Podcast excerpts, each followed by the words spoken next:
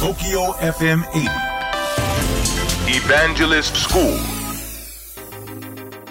えー皆さんこんばんは。エヴァンジェリストの西脇元明です。8月27日えー放送分の東京 FM エヴァンジェリストスクールポッドキャストをお届けしてまいりたいと思いますコンピューターのですね数字の数え方についてお話をしました。私たちの日常の世界では、えー数字は10進数10進法ですね。12345678910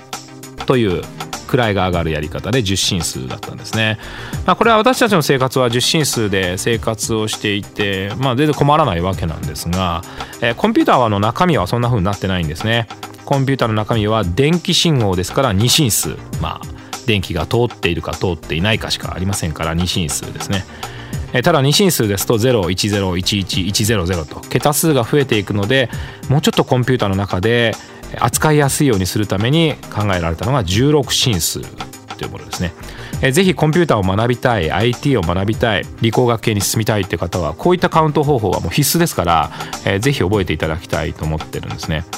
でよく考えますとあの番組の中でもお話を、えーお届けしていますが私たちの周りの中にはいろんな数え方があります。例えば1年ですと12数えて1年位上がりするわけですから12進数12進法だったりするんですね。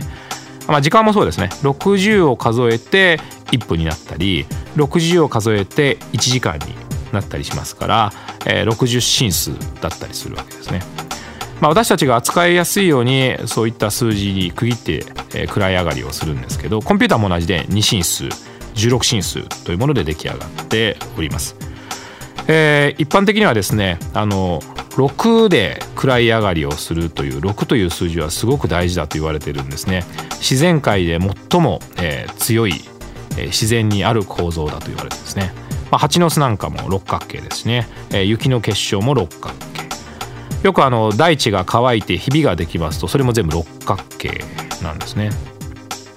ですから、まあ、そういったあの世の中にあるものは2で数えられたり10で数えられたり6とか12とか16とか60とかね。そういうカウントの仕方がある。でそれを一生懸命勉強していただきたいなと思っております。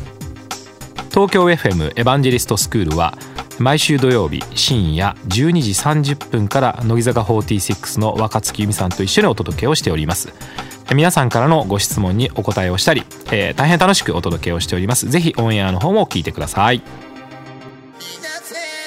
IT をいかに運用するかが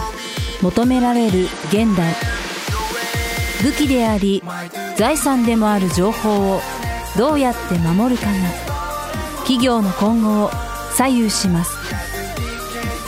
だからこそリスクに備えた IT 運用管理ソフトウェアを情報漏洩対策を支援するスカイ C クライアントビュー。スカイ株式会社は積極的に人材募集中。詳しくは「スカイで検索。